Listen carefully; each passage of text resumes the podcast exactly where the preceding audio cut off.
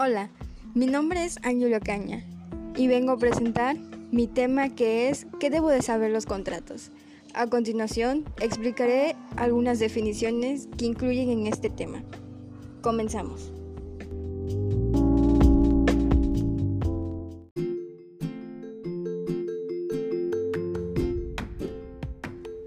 Muy bien, empezaremos con el apartado de contratos. ¿Qué es un contrato? Es un acuerdo generalmente escrito por dos o más partes que se comprometen recíprocamente a respetar y cumplir una serie de condiciones. Una de sus obligaciones es que obligan a la parte deudora de la obligación a cumplir con una prestación de su objeto de negocio jurídico, que es una asociación civil. Se conoce que es una entidad privada constituida como una persona moral que no tiene fines de lucro y cuyo objetivo principal es promover actividades socioculturales que tendrán al bien común. Una asociación civil es una figura privada en la que dos o más personas se obligan a poner en común recursos como el ánimo de repartirse entre sí las posibles ganancias. Voluntad unilateral. Expresión abreviada en la que se alude a la manifestación que se hace una persona obligándose a una determinada prestación en frente a un acreedor indeterminado. Un cuasicontrato es una de las fuentes de las obligaciones en la que se consiste en la aceptación de un acto voluntario de que la persona se le obliga en su acto lícito y de carácter no convencional que se hace hacer obligaciones. Los actos lícitos son acontecimientos de fenómeno, situaciones en las que se producen efectos jurídicos. Una ley es una regla o norma establecida por una autoridad superior para que ésta se regule de acuerdo con la justicia, con algún acto de las relaciones sociales. El punto de la condición en el método de contrato es un cuyo de manera de que se cumple en el final de la eficiencia o extinción de un contrato u obligación. El plazo en un contrato es el tiempo legal establecido que se va a transcurrir para que se produzca un efecto jurídico, usualmente del nacimiento o extinción de un derecho. Su objetivo principal es dependiendo del tipo del contrato en el que tendrá vigencia. Una cesión de derechos es un contrato, la cual es una parte excedente enajena de su derecho, legalmente cesible. Está a favor del otro, del cenesario, para que éste la ejerza de su propio nombre. Una cesión de deudas es la convención por la cual el deudor transmite su deuda a un tercero, quien adelante quedará obligado el lugar ante el acreedor. En el punto de la subrogación en un contrato es un término empleado en derecho relacionado con la delegación o reemplazo de competencias hacia otros.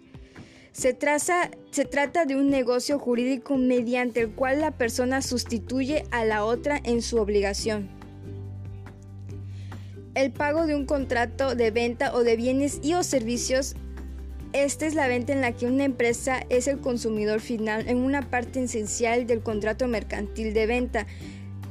De hecho, según en nuestro derecho civil, los contratos tienen tres elementos esenciales, que es el consentimiento que viene por parte de la aceptación de las leyes, el objeto, a qué objetivo va este, este tipo de contrato y su pago, y la causa, por cuál es el motivo en el que se va a pagar el dicho contrato. Una dación en pago es aquella causa de extinción de las obligaciones por la cual el acreedor y deudor pactan la transmisión del dominio por parte de este último de ciertos bienes a favor del primero. De hecho, los acepta en forma de pago, quedando extinguida la obligación primitiva. La unalidad es un tipo de ineficiencia del contrato que tiene lugar del mismo que adolece de un vicio que lo invalida en su arreglo a la ley.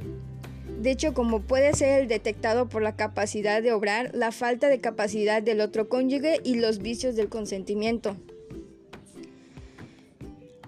Los contratos en garantías del personal son la hipoteca junto con la prenda y el antecresis. Es una forma por parte del grupo de los contratos de garantía de hecho, esto puede ser real, pues una parte importante es que los den garantía en caso de ser incumplimiento del deudor, que podría decirse pueda deber el pago, tiene la persona la entrega de la causa de la cosa o fin de sus frutos.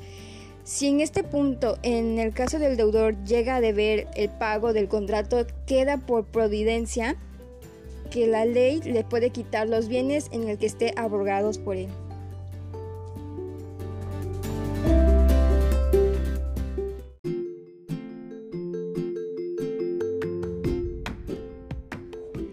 Muy bien amigos, ahora sí, llegamos al final de este episodio. Para finalizar, daré una breve conclusión sobre este tema. En punto sí es que las obligaciones por pago de los derechos son realmente indispensables. De acuerdo a como habíamos investigado y como se había platicado, los contratos se acuerdan por la ley por diferentes tipos de personas. También hay diferentes tipos de contratos y lo que cabe destacar es que también hay diferentes tipos de vencimiento. Esto sirve para cada contrato. Al igual que también podemos, se podría decir que cada contrato tiene diferente tipo de pago.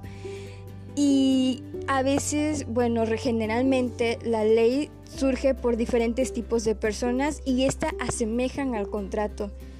Es un punto muy importante saber este tipo de tema porque nos dará a reconocer sobre cuál tipo de ley, contrato, diferente pago o a qué se asemejan los pagos en nuestra, en nuestra vida cotidiana.